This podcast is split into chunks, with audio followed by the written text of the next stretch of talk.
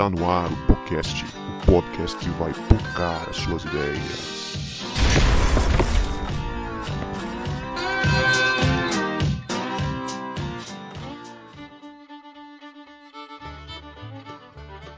Para você que achava que a gente não voltava, a gente voltou e este é o podcast, o podcast que vai pocar as suas ideias. Meu nome é Guto e eu estou com dois convidados aqui de muito, muita elegância, de muita inteligência para trocar uma ideia com a gente. Eu estou aqui com a missionária doutora Laís Sindra e com o doutor São Paulino Rafael Moraes. Sejam bem-vindos ao nosso podcast. Obrigada, Guto. Boa noite. Boa noite, Rafael. Tudo bem? Boa noite, galera. Boa noite todo mundo que está ouvindo nosso bate-papo aqui.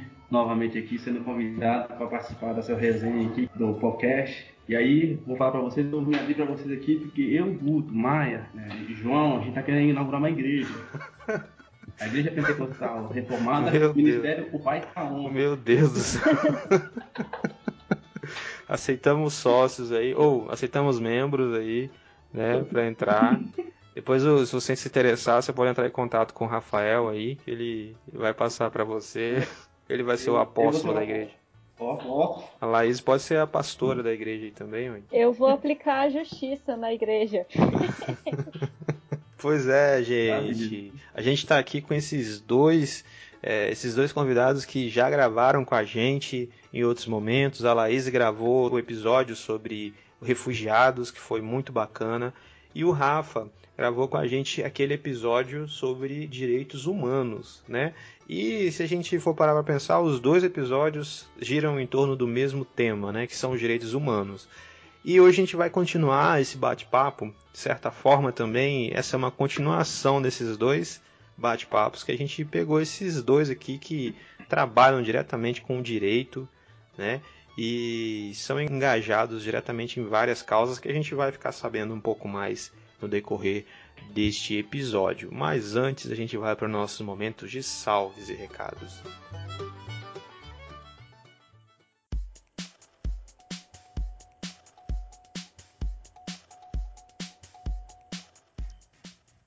E nos salves e recados desta semana, tá rolando sorteio no podcast. Né? A gente falou tanto do livro do Deus Pródigo que a gente decidiu sorteá-lo agora em dezembro, no último mês do ano, a gente vai tentar encerrar essa série, né? Vamos tentar dar uma corrida aí nos últimos episódios que faltam gravar. E a gente quer encerrar ela é, esse ano e fazer o sorteio no dia 28 de dezembro. Então, se você quer concorrer a esse livro maravilhoso do Deus Pródigo que você tem ouvido a gente falar o ano inteiro. Vá lá no nosso Instagram, procura a imagem oficial do sorteio, curte ela, segue nosso Instagram e marque um amigo. Você pode marcar quantas vezes você quiser, quantas é, mais você marcar, mais chance você tem de ganhar. E a gente está em todas as redes sociais, segue a gente lá no Twitter, no Instagram, no Facebook e dá um feedback pra gente, fala o que, que você está achando, como eu falei, outras vezes. Uh, o seu comentário, o seu like, o seu compartilhamento é muito importante, é o nosso pagamento, né? Incentiva muito a gente continuar a fazendo esse trabalho. Então é isso aí, aproveita o episódio que tá sensacional.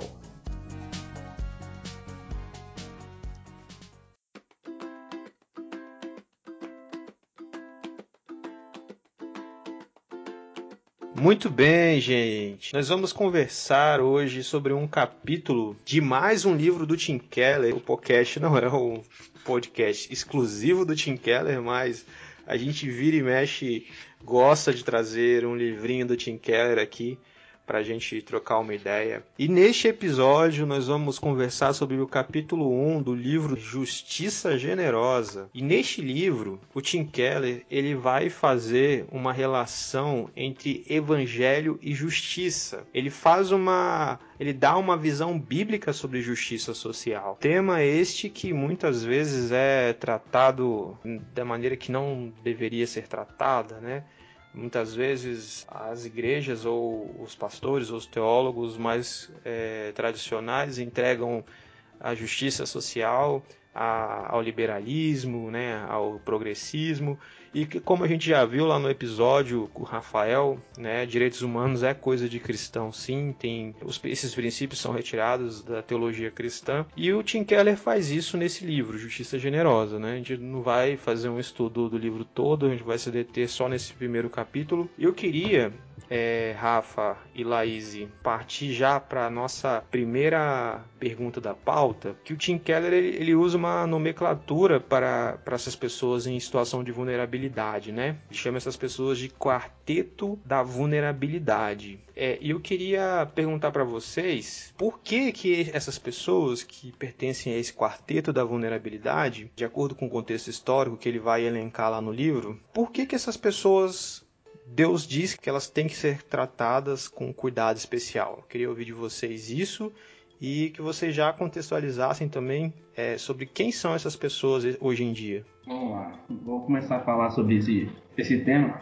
Quando a gente fala de vulnerabilidade social, a gente geralmente a gente pensa ao abordar as questões que envolvem justiça social, as pessoas já pensam naquela questão do assistência, da assistência social ou até mesmo uma palavra meio jocosa que é o assistencialismo.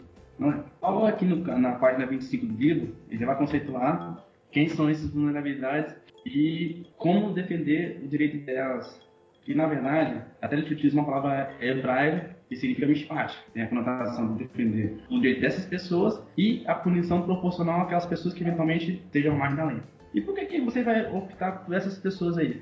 São, que é o quarteto que você mencionou que são os órfãos, as viúvas, os estrangeiros e necessitados. Por quê? Será que Deus está tratando de algum pensamento ideológico, algum pensamento político? Não. Justamente porque, antes mesmo de qualquer formação jurídica, qualquer constituição, você ver que tem grupos sociais pessoas que, de uma certa forma, impõem poder ao outro. Isso é fato. E Deus, Deus sendo Deus que governa o tempo, a história, o início e o fim, ele sabe muito bem que tem que fazer uma, uma certa preferência para essas pessoas. Então, lá atrás, quando você está lá atrás, você vai ver que usa muito. Defenda o direito dos pobres, prega aos necessitados, defenda os estrangeiros, defenda as mulheres. Então, você vai ver que sempre vai ter esse quartetozinho e dos textos no Antigo Testamento.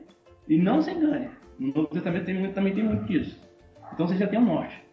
E hoje, já começando a dar uma entrada assim, nesse, nesse, nesse aspecto, esse, esses vulneráveis, que aí se não são mais quartetos vulneráveis, aí são outro, um, outro, um outro tema que as pessoas têm que. São minorias mesmo, minorias eu falo como uma pessoa que pertence a uma minoria, uma pessoa com deficiência, já é um grupo de minoria. Aí você coloca é, mulheres, negros, pessoas com deficiência, você vê imigrantes, pessoas que, trabalhadoras, pessoas mais simples, são pessoas que, que têm alguma certa forma que não têm sua a sua igualdade é, material. Tem a igualdade formal na forma da lei, mas não tem igualdade material. Mas Deus já falava isso lá atrás, há mais de dois mil anos atrás. Muito legal, Rafael. Gostei muito do que você colocou. E você vê que o Tim Keller, ele, o termo mispa, ele usa como justiça. E justiça no direito a gente sabe que tem vários conceitos, várias conotações, várias definições. Por exemplo, é, eu acho que Aristóteles dizia que justiça é dar a cada um que é seu. Já Kelsen dizia que justiça é cumprir a formalidade da lei, né, a questão da pirâmide legal. Mas Tim Keller ele coloca o conceito de justiça de Deus, que é um conceito incrível. E esse, é, esse termo justiça, que é a mishpah, ela significa uma ação, que é cuidar dos vulneráveis. Então, justiça para Deus está ligado a uma atitude de cuidado daqueles que representam o quarteto vulnerável, como o Rafael falou muito bem, que é o pobre, a viúva, o órfão estrangeiro. E o versículo onde o Tim Keller mostra esse comando bem nítido é lá em Miqueias 6:8, quando ele diz assim: Isso é o que o Senhor exige, que você pratique a justiça, ame a fidelidade e ande humildemente com o seu Deus. E aí, essa pratique a justiça, vem o termo mishpah, que é essa ação de cuidar dos vulneráveis, de ter uma atitude proativa no sentido de ver momentos em que eles estão em situação de desigualdade e buscar de forma realmente é, positiva, em uma ação, trazê-los para uma situação de equidade, onde eles possam ficar numa situação igual em relação àqueles que estão numa situação mais avantajosa ou numa situação superior na sociedade. Então é muito legal ver esse conceito de uma justiça, mas mais do que uma justiça é, somente no sentido de dar o cada um que é seu, uma justiça que é de trazer aquele que muitas vezes está lá embaixo para uma situação onde ele possa ser igual aos demais. E isso é feito ainda com o termo chesed, que é com misericórdia e compaixão, que aí está ligado à minha fidelidade, como o Tim Keller coloca muito bem. Esses termos, né, que, que a Laís e, e o Rafa começam, começaram a, a introduzir aqui em hebraico, eles são importantíssimos para a gente entender é, essa discussão né, e como ela é bíblica como é, desde a construção inteira do Antigo Testamento ela, ela já aparece, não é uma ideia nova, não é uma ideia moderna, né, onde a gente viu, é, quem conhece um pouco de história da igreja no século XX, como, como as igrejas que estavam ali, né, o liberalismo muito muito forte, dando uma ênfase demasiada à questão social, né? Foi chamado até de evangelho social, o pessoal deixou a pregação da cruz. Isso é, não é uma, algo moderno. A gente se, voltar para as escrituras, a gente vai ver esses, essas palavras, né? A, a mishpat, quer dizer a justiça. E tem uma outra que está mais para frente aí que eu achei muito legal também, é, é a tzadeká, vocês né? veem que o meu hebraico, o hebraico não é meu forte, né, gente? Nem português direito é meu forte. Daí, é, essas duas palavras, segundo Tim Keller, elas vão aparecer entrelaçadas em diversos momentos na escritura, né? Essa mishpah quer dizer justiça, no sentido de dar o que é de direito às pessoas e dar aquilo que falta também, né? Muito interessante. E essa segunda, que é a Tzadeká, é a retidão, né, que tem a ver com os relacionamentos, né? Então a gente já começa a ver que a nossa fé tem tudo a ver, né, Rafa e Laís, com o nosso engajamento com as pessoas vulneráveis do nosso tempo. O Rafa já começou a dizer quem são esses vulneráveis. É, eu queria que a Laís também dissesse, porque a atuação dos dois, né? Um, um trabalha com os deficientes e o outro e a outra trabalha com os refugiados, né? Eu queria ouvir da Laís também, na, na opinião dela, quem são esses vulneráveis de hoje em dia? É, eu concordo muito com a ideia que o Rafa colocou sobre minorias, né? É, realmente eu não tinha parado para pensar nisso, mas você vê é uma grande necessidade mesmo de trazer a justiça para essas pessoas que não têm poder de voz, não têm poder econômico, como a maioria, né? Mas, biblicamente, o Tim Keller até cita vários versículos sobre os vulneráveis na Bíblia. E ele fala, né, do pobre, a viúva, órfão estrangeiro. Um versículo que eu acho muito legal está em Zacarias 7, 9 e 10, quando ele diz: Assim diz o Senhor dos Exércitos: administrem a verdadeira justiça. Mostrem misericórdia e compaixão uns para com os outros. E aí ele vem com o quarteto vulnerável: Não oprimam a viúva, o órfão, nem o estrangeiro e nem o necessitado, nem trame maldade uns contra os outros. E aí, é, a causa que realmente ficou no meu coração, a palavra que ficou no meu coração quando eu li esse texto foi os estrangeiros. E foi especificamente os refugiados. Porque eu gosto de dizer que o refugiado é tudo. O refugiado, primeiro, ele é estrangeiro. O refugiado também, muitas, é, na maioria das vezes, é pobre. Não sempre, mas na maioria das vezes é pobre o refugiado pode ser viúva e o refugiado pode ser órfão. Então eu digo que a causa dos refugiados é como se estivesse realmente no coração de Deus também, porque o refugiado, além de ser estrangeiro, em primeiro lugar, né? Ele muitas vezes ele é isso tudo, é, é, o, é o, refugiado que é, que é viúva, né? Que é a mulher que perdeu seu marido na guerra ou no conflito é a criança que ficou sem os pais, que muitas vezes você vê na travessia lá na Turquia, né? Os pais põem a criança no barco e aí essa criança se torna um estrangeiro órfão, né? Então tá bem ali no coração de Deus. E aí a nossa atitude diante dessa questão é administrar a verdadeira justiça. E o que, que é a verdadeira justiça, né? A verdadeira justiça é isso, essa é a ação em benefício, ajudando, é, empoderando, vamos dizer assim, né, trazendo dignidade para para esse quarteto vulnerável. Então, é, eu concordo realmente com o que o Rafa falou, mas aí eu puxo a sardinha para o meu lado, né? E, e, digo que, que o refugiado também ele é realmente muitas vezes os quatro juntos. É, tá ali no quarteto, no coração do quarteto mineral. A fala dela foram, da Laís foi muito pertinente e, assim, é importante essa distinção entre Mishpat e a outra palavra lá que eu não tô recordando aqui agora, talvez eu esqueça como é que se pronuncia. Tiz, mas eu só Tizadekar. Isso, Tizadekar. Uma vai falar especificamente no contexto hebraico, de, do que está a etimologia da palavra, de direito de justiça. Então, assim, você vai ver na Bíblia também pessoas que é, aplicam a justiça, né? E pessoas que são retas. Só a título de informação também, já que ela me pontuou, nosso curso de direito, a gente aprende lá nos primeiros períodos ah, o que significa direito. Na etimologia da palavra vem, vem do latim, que é recto, que nada mais é reto, justo. Então, só para ver como é que é a, a mesma coisa. E tem, uma, e tem a Tizekedar, que é a justiça a, a ficar com retidão e viver com misericórdia, igual o povo muito bem. Tem uma figura na Bíblia que não era, não era desse quadrilátero, que não era desse quadrilátero que ela mencionou, que a pessoa não era órfã, nem viúvo, nem, nem estrangeiro, nem pobre. Era uma pessoa rica e abastada, mas pela misericórdia de Deus, ele sofreu umas situações que foi feito um livro, foi feito um livro na, na, sobre a sua vida, que é a figura de Jó, que não se viu o homem mais justo na terra. No capítulo 29 de Jó, ele fala: se um dia ele violou o direito do seu servo, do seu empregado, o Senhor retribuiu a ele. Jó tem uma vida reta, justa. E já como ela entrou e falou sobre a atuação dela mesmo, que ela tem um desejo de que eu gosto de trabalhar com questão de, de refugiado, eu já vou com um outro grupo que está nesse quarteto também, né, que pode ser tanto pobre, pode ser tanto viúvo, pode ser tanto mulher, tanto, tanto estrangeiro, que são as pessoas com deficiência. Mas, gente, a Bíblia não fala só para pessoas com deficiência, fala sim, fala tanto no Antigo Testamento quanto no Novo. A gente pensa que na, na, na, na questão de, de, da, da, da, da, inerrância das Escrituras, do texto salvífico libertador de Jesus, que, por exemplo, você pode apenas se preocupar com a cura dos milagres. Mas você vê exemplos de pessoas que foram usadas, até de uma pessoa que foi, era deficiente, que foi usada né, para ambientar um rei é, bíblico. Foi Mefibosete.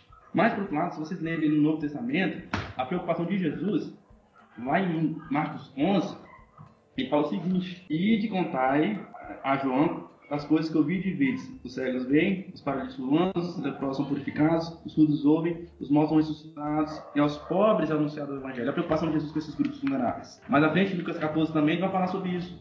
Aquela questão do banquete.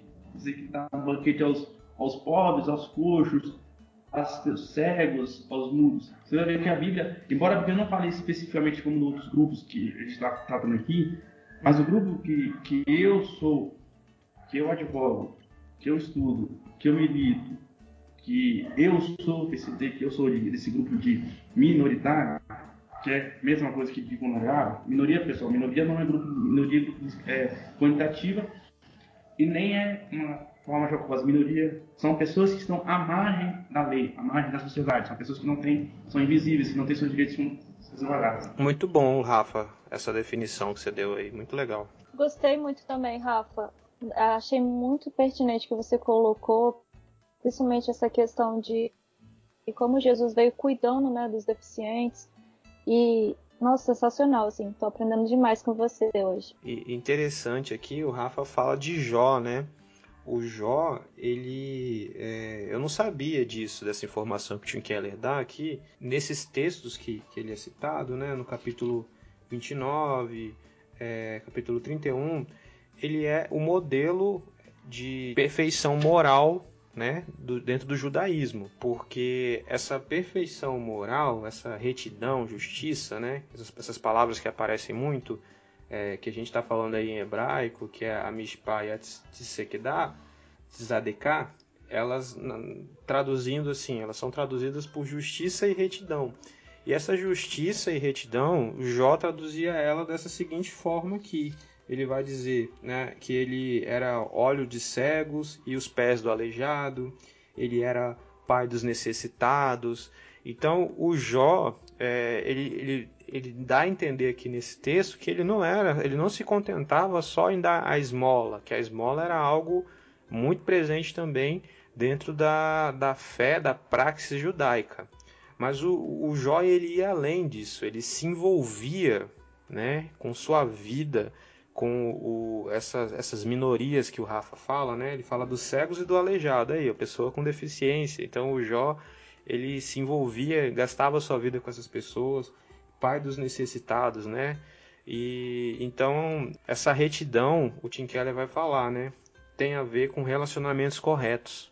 Né? A justiça e a retidão tem a ver com relacionamentos corretos, que não tem a ver só com você crer na coisa certa. A gente viu recentemente uma discussão aí na, nas redes sociais dos crentes, uma discussão sobre ortodoxia, né? Sobre é, ser conservador e tudo mais. É, é, por que, que essas pessoas estão advogando? Elas estão falando, olha, a gente tem que crer na coisa certa. Só que se a gente ficar só crendo na coisa certa e não fazendo a coisa certa, trazendo essa, essa, essa ortodoxia para nossa ortopraxia, para nossa vida, a gente vira fariseu, né? Os fariseus criam na coisa certa. né? É muito bem colocado, Guto. Você vê que o povo de Israel, né? Eu acredito que em Isaías 58 Jesus Deus, né, na verdade, chama a atenção deles, né? Falando assim, será que é esse o jejum que eu escolhi, que é vocês se humilharem, vocês praticarem, né, essa, esse quebrantamento, é, esses sacrifícios, essa adoração? Será que é só isso que eu quero de vocês? Será que não é? Ele fala ali principalmente que não é partilhar sua comida com um faminto, né? É soltar as correntes da injustiça, pôr em liberdade os oprimidos, romper todo o jugo. Então, é, não é ajudar o pobre, o desamparado, vestir o nu e não recusar a ajuda ao próximo. Então, Deus ele vai e ele realmente exorta o povo de Israel que acreditava que estava sendo justo diante de Deus por cumprir os rituais, cumprir a lei, mas que muitas vezes, quando via o próximo em necessidade, eles ignoravam. Não, isso aí não está dentro do, daqui do, do, meu papel que eu tenho que cumprir. Eu já, ou eu já fiz o suficiente. Então eles não iam além, eles não caminhavam mais uma milha, eles faziam apenas para cumprir um protocolo. A motivação deles era apenas cumprir a lei, não era a compaixão. Não tinha aquele, misericórdia, né? A Chesed, né? Era só a coisa exatamente. certa sem a, a, motivação certa. Não, o que você falou, que Jesus fala lá, lá em Mateus 6, 1, 2 sobre Jesus no jejum que não agrada a Deus e, o profeta Isaías fala Jesus no jejum que agrada a Deus, em Isaías 51. Isso. Pontuando, pontuando sobre essas questões de, de, de justiça social, de direito justiça, ah, olha o que, olha que Deus fala lá em Deuteronômio 27, 19. Maldito é aquele que viola o direito do estrangeiro, do órfão e da viúva. E todo dia todo povo diga amém.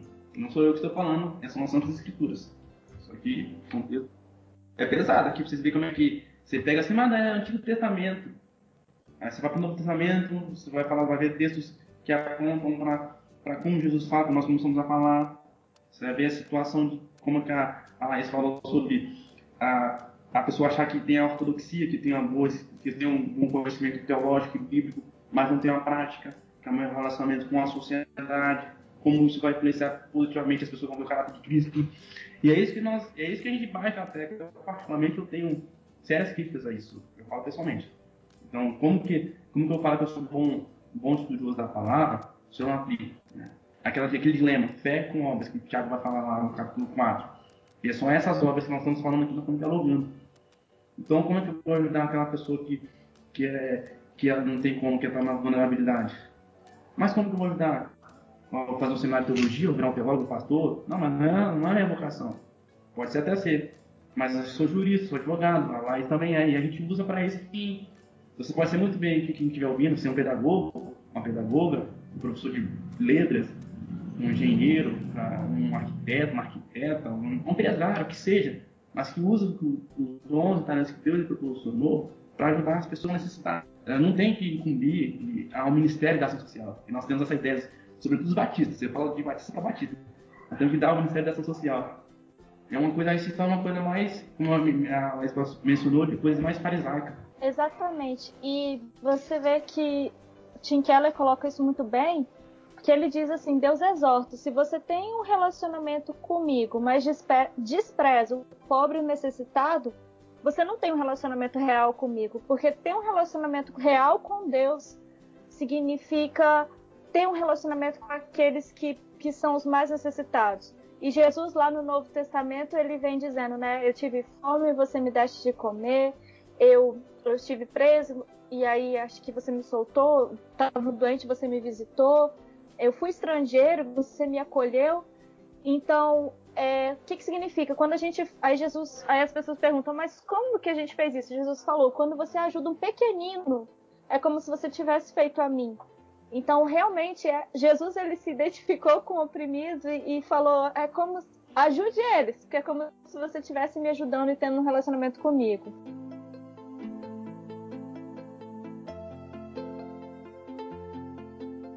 E o Tim Keller ele, ele coloca aqui, né, que, que Deus ele, ele se ele se importa, ele se compadece tanto com esse com esse vulnerável é, é porque por ele ser pobre, a, a desigualdade vai ser sempre maior para ele, ele vai ter sempre menos condições de, de, se defender, ele não vai ter condição de, é, de pagar um bom advogado muitas vezes, né? Ele vai ser, sempre vai arrebentar pro lado dele, né?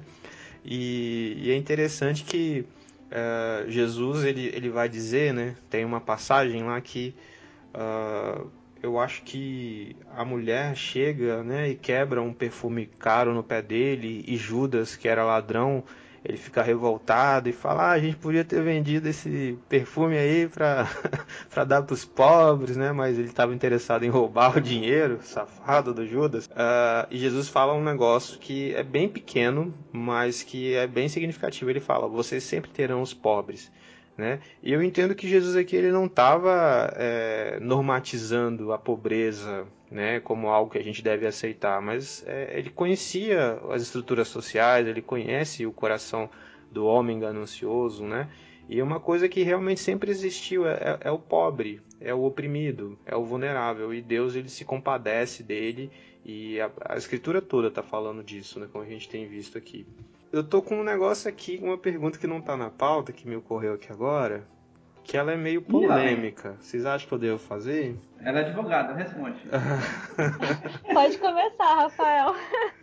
Olha só, eu até fiz uma anotação aqui quando eu estava lendo o livro.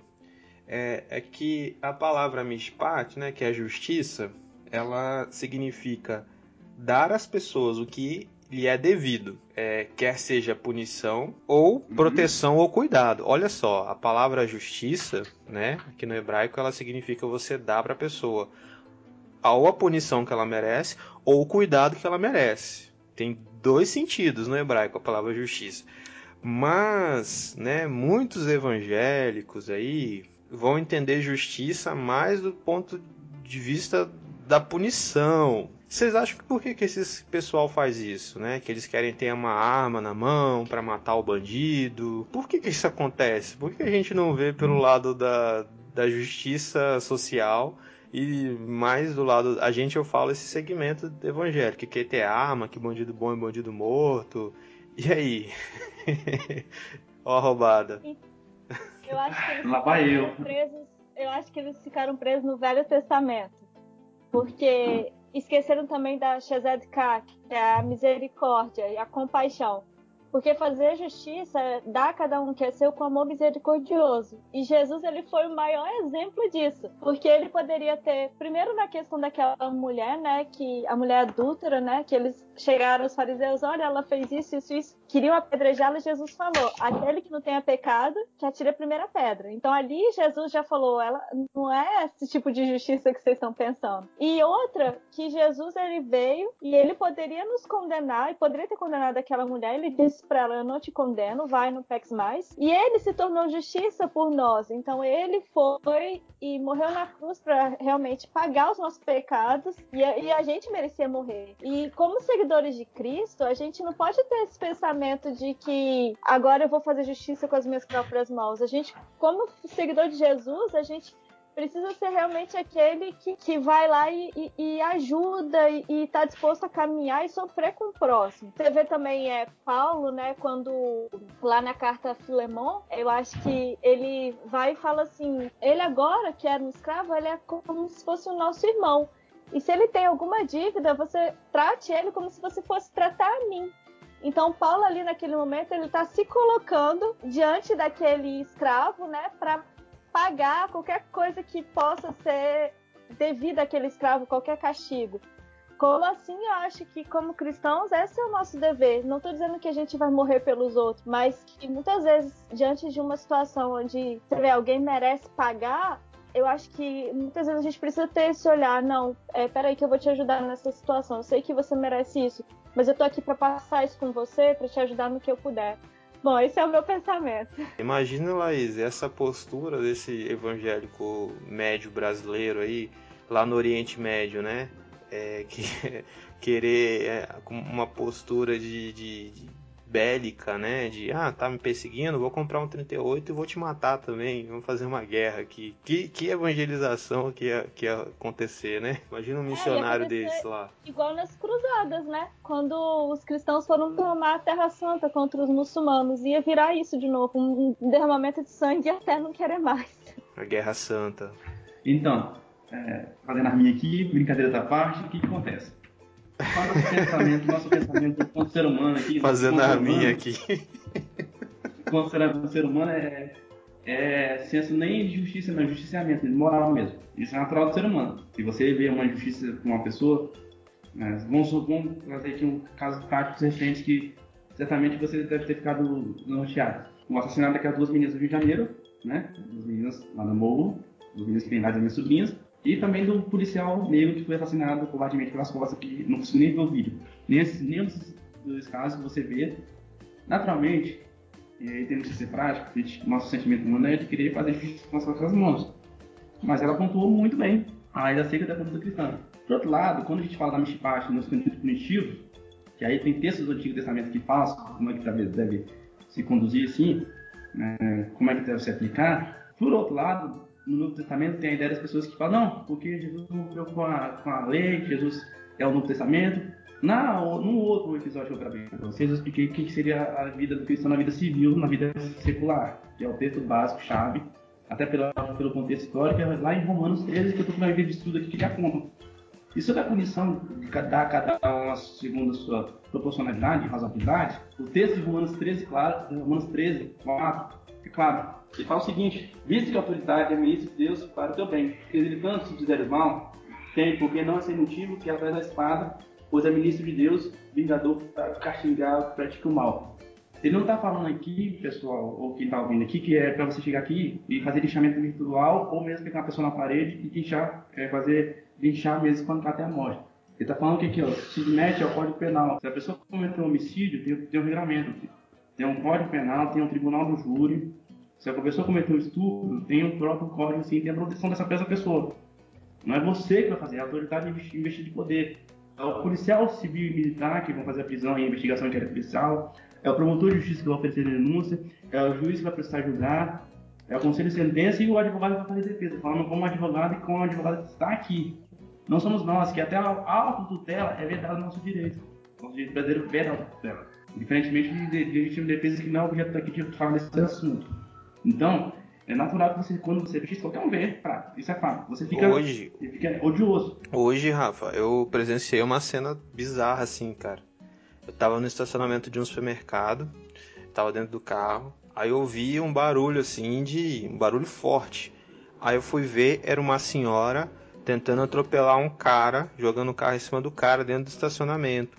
E aí o cara segurou ali no limpador de para-brisas dela e ficou meio que preso em cima do capô do carro dela. E aí ela tentando dar ré para pegar ele, foi uma coisa assim horrorosa, ela tentando matar ele de carro. Daí aí eu saí do carro para ver, e veio o outro moço e começou a questionar ela que ela não podia fazer isso. Ela falou assim: "Ah, você não sabe o que, que ele fez?" É, enfim, ele mostrou as partes íntimas para a mulher né? Era um cara que possivelmente era, tinha algum problema, assim, é, uma, algum, algum transtorno mental. E aí o cara gritou para ela assim, olha, mas você não pode fazer isso, liga para a polícia, né? Você vai arrumar problema para você e tudo mais, né? E ela, ela, ela assim, entendo, né? O que ela estava transtornada com a situação. Né? Ela, é, não sei se ela pensou direito ou se ela pensou no que ela estava fazendo, talvez pensou, né? Talvez ela queria mesmo resolver aquela situação daquele jeito. Mas é isso, né? Eu acho que é isso aí que você tá falando, né? Um erro não vai justificar outro. É, eu É, achei muito legal o que o Rafa falou e eu queria só contar um caso que aconteceu na Jordânia, onde eu estava, porque lá ainda prevalece muito a questão dos costumes e das tradições, é, principalmente porque é um país de religião muçulmana, né? E na Constituição tem o Islã. É claro que isso não pode acontecer, mas em comunidades mais carentes as pessoas ainda acham que pode. Então, o que, que aconteceu? O, o pai estava preso por ter matado uma pessoa. A família dessa pessoa que foi morta pegou o filho dele de 16 anos, arrancou os olhos do menino e cortou os braços do menino. E foi assim, terrível. Foi o um crime de, de vingança mesmo, né? Juntaram várias pessoas contra esse menino, que era filho do cara. O cara já estava preso para trazer, tirar a vida dele e esquartejar. A polícia conseguiu agir, né? Então o menino conseguiu recuperar uma visão, mas ficou sem os braços. Então você vê que absurdo numa sociedade onde ainda existe essa cultura de vingança, onde agora você tem que pagar, alguém da sua família tem que pagar com a vida. Eles não concordaram simplesmente com o pai do menino estar preso, numa prisão perpétua, e ainda tentaram agir para esquartejar esse menino. Infelizmente, é terrível essa sociedade. Você vê como é que é a discussão desses temas que faz assim aspectos legais, sociológicos, culturais de cada região, a gente tem a visão aqui ocidentalizada do direito brasileiro e do cristianismo de, de certa forma, para batistas, batistas. Aí, quando você vai numa sociedade dessa, que é uma, é uma teocracia, não admite outro credo religioso, é uma sociedade bem machista mesmo, né? As mulheres dão direitos civis, não tem direito de trabalho nem quase nenhum. É Usa-se muito usos e costumes da, da Sharia, que é o direito que é o direito islâmico, e você não vê essas colocações, você não vê, tipo assim, você vê o olho por olho, dente por dente, a exegese que eles fazem, que a gente quer fazer pra cá também. Né? Então você vê como é são as coisas. E no início da fala, na fala do, do, do Gustavo ele falou sobre o evangelho social, um ponto que o Tim Keller aborda em tom de certa criticidade, que tem razão, porque tem muita gente que quer defender a justiça social, quer defender as, os vulneráveis, as minorias, mas se esquece do Evangelho da Cruz, é a minha relação com Cristo. Tipo assim, não esquece do arrependimento, do arrependimento, do arrepender para chegar no reino dos céus, né? crer no Senhor Jesus com as suas, casas, os frutos, no fruto do Espírito, e as coisas mais. Sendo que uma coisa complementa a outra. E é óbvio isso, as pessoas confundem. Muito bom.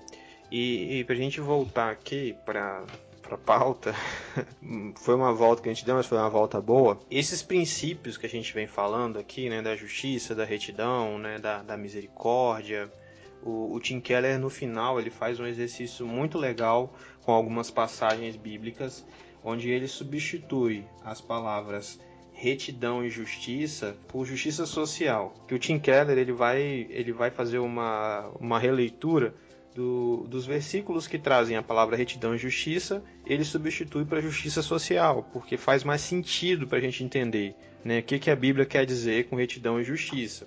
Aí ele vai citar o Salmo 33,5, que ele diz assim: é, Ele ama a justiça social e a terra está cheia de amor do Senhor. Né? Poxa, que legal, né? Se a gente conseguisse ler a Bíblia desse sentido, né? Deus ama a justiça social, né? Eu acho que a gente não viveria tanta desigualdade na igreja, na própria igreja, né? Outro versículo que ele faz esse exercício é Jeremias 9, 23, 24. Ele diz assim: Assim diz o Senhor: Não se glorie o sábio na sua sabedoria, nem o forte na sua força, nem o rico nas suas riquezas, mas quem se gloriar, gloria-se nisso, em entender e me conhecer, pois eu sou o Senhor que pratico a fidelidade e a justiça social na terra porque me agrado dessas coisas, diz o Senhor. Né? Então, é, a gente precisava precisa começar a entender esses, esses princípios né, de justiça e de retidão como justiça social. Deus ama a justiça social. E eu queria que vocês dissessem pra gente, né, trazendo um pouco da vivência de vocês, como que a igreja pode viver isso de maneira real, é, trazer a justiça social para nossa prática. Que tipos de atitudes a gente pode tomar para que esses princípios de fato sejam vivenciados pela gente. Sobre a questão da justiça social mesmo das igrejas, sim, nós falamos acerca de alguns grupos de vulnerabilidade, né, a questão da seriedade e da saiu um tema polêmico que eu acho que você começou a introduzir, Guto, de um pastor famoso, o René Kivitz, que ele falou que a, a Bíblia, né, a, a, palavra inspirada por Deus, na pregação dele, falou, e que a, por conta de exegese de pessoas que não fazem, fazem ortodoxia, mas não têm ortodoxia, eles defendem, defenderam a história condutas como é, machismo, misoginia e racismo. E para esse tipo de, tipo de situação, é, ele falou uma palavra que não, é, talvez as pessoas compreenderam errado, mas quem tem dois, pelo menos mais dois neurônios entende que ele que quis dizer que a Bíblia deveria ser atualizada, ou seja, contextualizada. Então, essa igreja hoje é uma crítica pessoal, eu falo aqui, falo no Facebook, eu falo em casa, na igreja. A igreja deveria falar um pouco mais sobre machismo, a igreja deveria falar um pouco mais, falar com mais clareza não apenas pegar textos extirpos, textos bíblicos, falar de racismo, falar sobre discriminação, a inclusão de pessoas com deficiência, trabalhar com os, os refugiados, não incumbir os missionários que vão lá para o campo, lá para Jordânia, igual não foi, né? abraçar mesmo, trabalhar com os grupos vulneráveis, não apenas deixar para ajuda de missões, para entidades que trabalham com isso, mas a igreja mesmo. Aqui na cidade de Caracinho tem um monte de é, angolanos, tem pessoas aqui no Salto para cá, pessoas quando está tendo pessoas da Síria. E a igreja tem que trabalhar com esse aspecto. Racismo é preciso falar, que racismo é um pecado. Machismo é outro pecado também. Discriminar pessoas com deficiência é pecado, não tem que discutir. É, e a palavra que eu mencionei lá de Deuteronômio, maldito. Maldito. Não sou eu que estou falando, é Deus que fala, maldito. Eu falo com isso com, com pessoa de grupo de minoria, grupo de pluralidade que passou por isso. Então são você vê que pessoas que hoje eu posso falar explicar para as pessoas como é que as pessoas podem chegar. E através do testemunho, impactar nas pessoas, ver o caso de Cristo. Mas eu já vi de pessoas da igreja, gente, cinco anos atrás, que falavam que Deus podia me curar da deficiência, porque era melhor que tivesse os meus os cinco sentidos bons. Sendo que hoje eu sou usado na profissão, na advocacia que eu advogo, na militância em, em, em comissões, em palestras, eu falo, em entidades, pessoas que não têm conhecimento. Eu uso o que Deus me deu, né, o dom que Deus me deu, justamente para isso. Aquilo que eu, que eu tenho, para poder é, glorificar aquele que, que morreu por mim. E é isso que as pessoas, a igreja tem que entender. Aí você não vai acabar, obviamente você não vai acabar com, com racismo, com misoginia, com discriminação causa, por causa do pecado e separar o homem de Deus. Mas nós, como cristãos, devemos combater isso com os instrumentos que a Bíblia dá. Excelente a fala do Rafael. Eu acho que está na hora da igreja começar a discutir essas questões mesmo e parar com aquelas discussões bobas e infundadas que não levam a nenhuma transformação e começar a trazer dignidade para o próximo. E aí o Tim Keller fala muito do versículo de Provérbios 31, 8 e 9, que é um versículo que eu gosto muito, tá até no meu Instagram, que diz: Erga a voz em favor dos que não podem se defender. Seja o defensor de todos os desamparados. Erga a voz e julgue com justiça, defenda os direitos dos pobres e dos necessitados. Então ele manda a gente falar. E isso dá a ideia de advocacy, que é você pegar uma causa e você se envolver tanto e trazer essa causa como se fosse sua. E falar, não, eu vou defender, mesmo que eu não seja negra, eu vou defender a questão dos negros, eu vou defender a questão dos refugiados, mesmo que eu não seja uma refugiada. Porque eles precisam de alguém, muitas vezes, quando eles não têm voz, e às vezes nem sabem o português, o idioma, o idioma, no caso dos refugiados, precisa de ter alguém que, que dê a mão e fala assim, não, eu vou te ajudar, eu vou, vou lutar por você, você vai conseguir isso, aquilo. Eu vou falar com a minha comunidade, eu vou falar com a minha igreja, vou falar para as pessoas te ajudarem, eu vou tomar a sua causa como se fosse minha. Isso é você se identificar.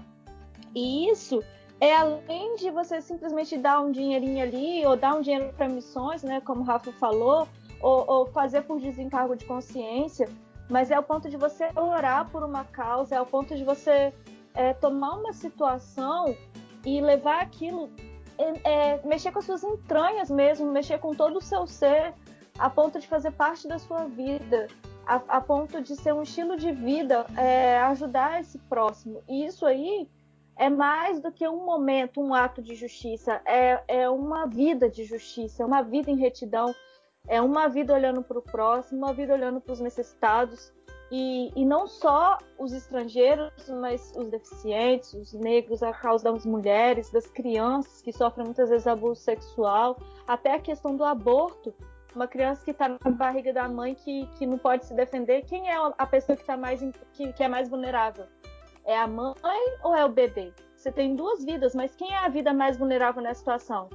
Então você vê que a criança ali, ela, não, não, ela é um ser vivo que não tem poder de falar por ela. Então por que, que a igreja precisa se levantar e falar pela questão do aborto para defender as crianças que estão na barriga? Porque essa criança não pode falar, então precisa de alguém que fale por elas. Então isso é para mim essa questão da justiça. Rapaz, vocês levantaram várias questões assim que dão outros episódios, né? Que caramba, muito bons mesmo. E eu acho que a ideia é essa, né? Uma das propostas do podcast é a gente é, trazer discussões que, que precisam ser feitas, né? E eu acho que nesse episódio a gente fez bem isso, né? Começamos alguma discussão e o que eu já falei em outros episódios, ô caro ouvinte, leva essa discussão para sua casa, leva essa discussão para sua igreja, para sua escola bíblica, para o seu grupo de, de jovens, né? Dá esse episódio para seu pastor ouvir, né? Compartilha com alguém, porque a gente precisa parar de reproduzir é, senso comum, a gente precisa parar de reproduzir é, uma pseudoteologia né, cristã, né? Reproduzindo que porque muito da, da prática da igreja infelizmente está errada, né?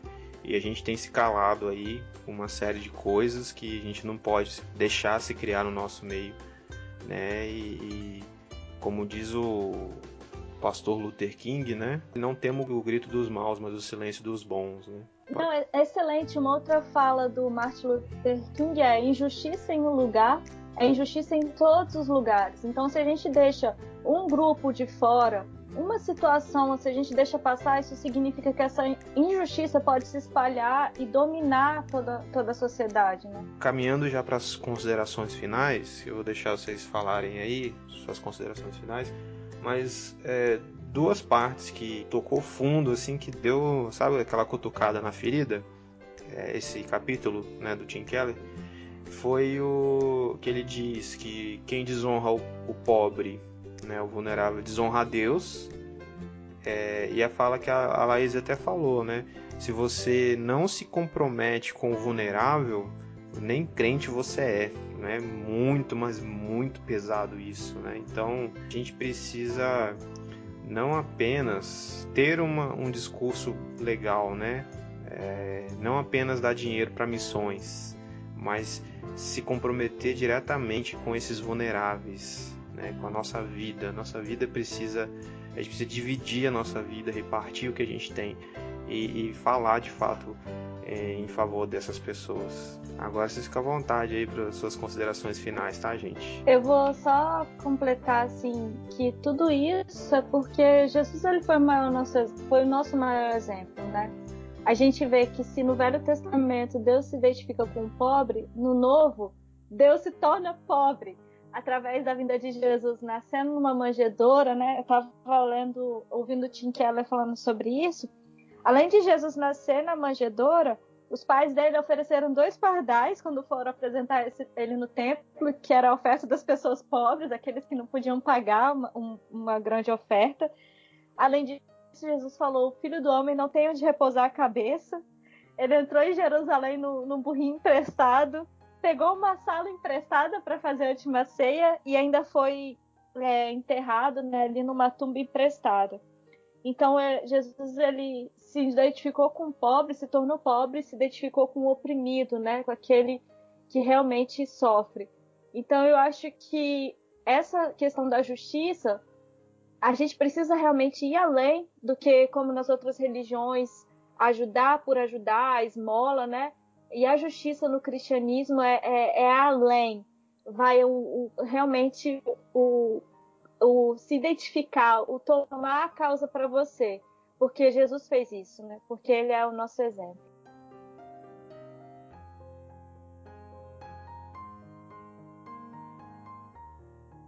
É, só tô com um escudozinho aqui, ó, da organização que eu carrego no peito desde moleque, que eu fui embaixador. Aliás, fui não, sou uma vez embaixador, sempre embaixador do rei. Atualmente estou conselheiro. Também, sou também fui mensageira do rei. É, é por isso que dá dessa sintonia, viu? Então, o que Sim. acontece? Essas organizações missionárias que nós temos na nossa igreja, falando de, do público batista, para quem não conhece, ela mudou meu caráter missionário cristão e meu caráter social. Hoje, se eu sou advogado, eu sou, foi lá em 2000, 2000 alguns anos atrás, né? Vou falar a data certinho, porque não falar que eu estou segundo a minha idade, eu tive essa formação missionária social. Hoje eu faço isso e transmito. Hoje, graças a Deus, advogo, sou conselheiro, trabalho com meninos que têm é, situação vulnerável iguais ou até piores que a minha, meninos que até meninos que não sabem ler e escrever, você vai ver que não tem. Então, assim, é um trabalho que a gente trabalha, é um trabalho de relacionamento com Deus e com o próximo. Então a gente muda, a gente, a gente vai discipulando as pessoas. E que falta nas igrejas, assim, falta nas igrejas esse trabalho assim. Porque quando Jesus fala lá nas bem-aventuranças, bem-aventurados são os pobres de espírito, por deles é o reino dos céus, ele fala pobre de espírito no sentido da pobreza mesmo, da pessoa que é pecadora, né? Todos nós somos pecadores, e também no sentido da pobreza material, que ela mencionou aqui nas, nas falas finais da, da Laís. Então, assim, é importante que a gente dialogue, que a gente fale com isso. Nós a gente não delegue vai ter sido, é um papel nosso. É o papel da grande comissão, lá de Mateus 28, 19, 20, e da grande ordenança de Marcos 15, 16. E de fazer discípulos e pegar o evangelho para toda criatura. Pregar o evangelho, pegar as boas novas da salvação e ajudar os necessitados. Amém?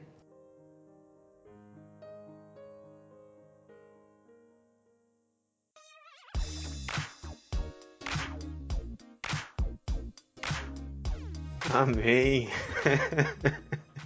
Show, muito bom. Sensacional, gente. Poxa vida. Eu tô feliz porque a gente conseguiu gravar esse episódio. Né? Eu tava querendo gravar esse episódio desde quando a gente gravou com a Laís, porque a Laís citou esse livro e esse capítulo e esse, é, esse conceito usado pelo Keller, né? Do, do quarteto vulnerável e depois, o, o Rafa também tinha citado quando a gente gravou. Eu falei, opa, duas pessoas né, que a gente gosta, que a gente acompanha, tá falando desse, desse livro, desse capítulo, a gente precisa gravar sobre ele, né? Então, estou muito feliz aqui, queria agradecer a disponibilidade de vocês, que eu sei que vocês são pessoas que são ocupadas, né? Não, não são pessoas que estão aí, né, de bobeira. E agradecer mesmo, queria deixar espaço para vocês também, divulgar alguma coisa, enfim, despedir do ouvinte, Fica à vontade. É, queria agradecer muito, Guto, o convite, a confiança. Agradecer também o prazer de conhecer o Rafa. Rafa, tô realmente admirada como, como Deus tem te usado, assim, tudo que você tem feito. Parabéns, te encorajo a continuar. E, e encorajo que a galera também que tá ouvindo se sinta inspirado também, né? Pela, é, a realmente pegar uma causa e, e seguir o exemplo que o, poxa, esse exemplo que o Rafa falou e, e realmente seguir principalmente o exemplo de Jesus, né? Mas eu tô muito feliz de ter conhecido o Rafa essa noite, é, essa noite aqui nesse tempo e também estar tá aqui junto com você de novo, Guto. Gente, eu, novamente estou muito agradecido de participar desse podcast que eu tenho muito carinho especial pelo Guto, pelo Maia, pelo João, pela Leque, conheci também nesse ambiente, assim, sempre estou à disposição para poder falar desses temas que me dão prazer porque é, envolve Bíblia, envolve vida cristã, envolve direito. E eu digo mesmo, a recíproca é verdadeira, Laís, saber que você fez uma coisa que eu tenho um desejo de fazer, que é, são as missões transculturais. Em 2017, eu vou falar para você, quase que eu fui para o Haiti, mas aprove a Deus que eu não fui. Em 2017 eu fui aprovado na OAB, né? fui reprovado, por conta de uma situação aí que descobriu um, uma, uma doença, em 2018 fui aprovado, mas eu faço outros tipos de missões urbanas. Mas eu acho lindo essa de ir lá em outras culturas, outros povos, línguas e nações falar do amor de Cristo. Assim, eu tô admirado pelo seu conhecimento né, de, dessas questões assim que a gente vai falando com as pessoas, a gente vai vendo. Que Deus abençoe seu ministério. Aí, se você tiver, sua, sua, vida profissional também, que a nossa advocacia tem nossos, nossos dilemas, nossos nossas dores, nossos prazeres, e que Deus possa te usar grandiosamente na sua vida aí. E eu tô, sabendo aqui que o Maia não veio treinar porque ele fez crossfit hoje à noite. Ah, Eu sei que eu sou crossfiteiro também, tá, pai? olha só, entregando os caras que faz crossfit aí, ó. Ainda bem que eu não faço crossfit. Gente, é isso aí, né? Muito bom, muito bom estar com vocês aqui, né? Reunindo amigos que o Reino de Deus apresentou pra gente. Eu queria despedir dos nossos ouvintes com um abraço no coração e um beijo nas crianças. E tchau, tchau, gente. Fica com Deus. Tchau! Tchau, tchau, tchau, tchau, tchau.